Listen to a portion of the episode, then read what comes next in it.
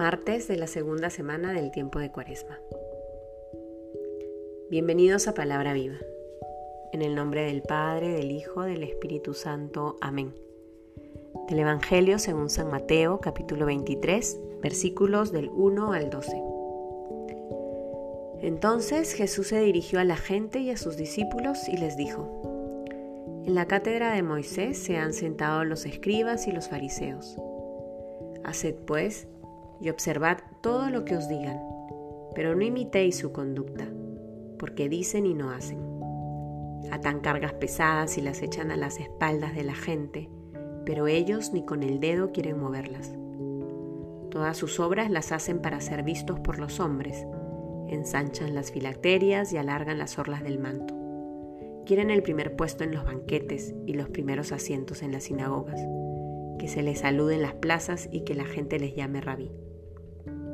Vosotros, en cambio, no os dejéis llamar rabí, porque uno solo es vuestro maestro.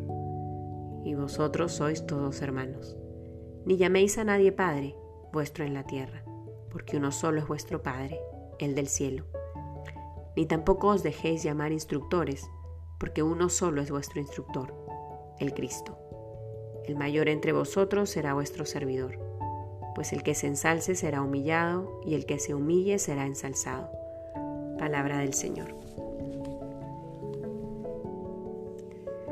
Hemos iniciado ya hace un par de días esta segunda semana de Cuaresma y el Señor nos sigue hablando con claridad y profundidad sobre el camino que debemos recorrer en este desierto cuaresmal en el que nos dirigimos hacia la Pascua.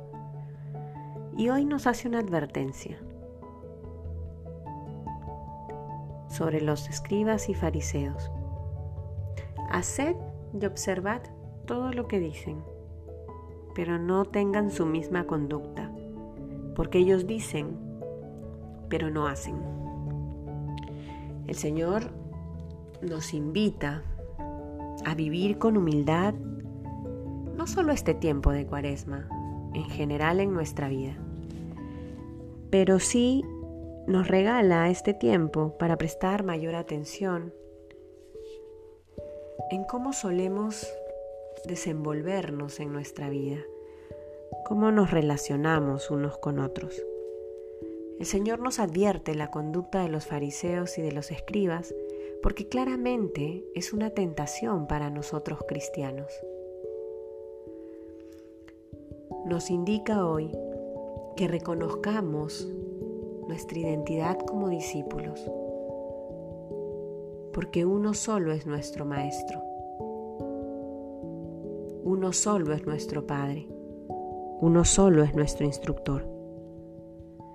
Que como discípulos podamos mirar al Maestro, podamos mirar a Jesús en el desierto e imitarlo a Él, que seamos como Él Aprendamos de Él cómo reza el Padre. Aprendamos de Él cómo se priva de todo aquello que le aparta de su misión. Aprendamos de Él en cómo sirve a los demás. La iglesia nos ofrece estas tres prácticas de la oración, el ayuno, la limosna. Miremosle a Jesús cuáles son los tips que nos da para nuestra vida. No caigamos en la tentación de ser hipócritas como los fariseos. Dejemos que el Señor nos dé un corazón humilde, sencillo, para que seamos como Él. Renovémonos en nuestro deseo de ser discípulos. Escuchémosle con atención. Reconozcamos su voz y obedezcamos sus instrucciones. En el nombre del Padre, del Hijo, del Espíritu Santo. Amén.